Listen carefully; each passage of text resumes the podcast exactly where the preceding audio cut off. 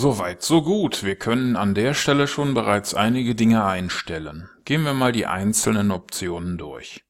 Mit der F1-Taste kann man die Hilfe aufrufen.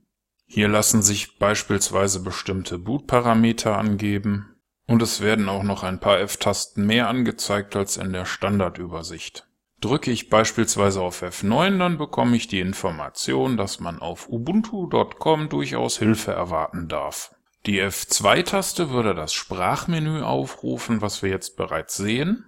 Und bereits an dieser Stelle müssen Sie die erste Entscheidung treffen. Natürlich ist es sehr verlockend, hier die deutsche Sprache zu nehmen, aber bedenken Sie, dass Sie bei späteren Fehlermeldungen eventuell in den Foreneinträgen nach einer Lösung suchen.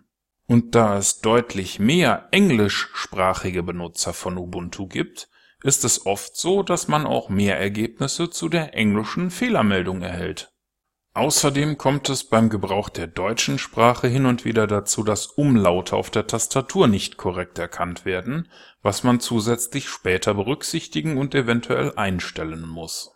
Da wir aber nicht davon ausgehen können, dass alle Teilnehmer dieses Kurses auch Englisch können, werden wir in diesem Fall Deutsch wählen. Und wir sehen, aha, der Bildschirm zeigt uns Lubuntu an. Genau das wollten wir doch.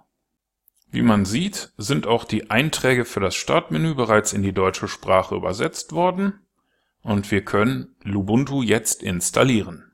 Wer schon einmal mit Linux zu tun gehabt hat, der kennt vielleicht diesen blauen Bildschirm noch aus den Zeiten, als man Debian CDs benutzt hat. Debian ist auch quasi das Fundament von Ubuntu und an der Darstellung von diesen Bildschirmteilen hat sich seit 15 Jahren kaum etwas geändert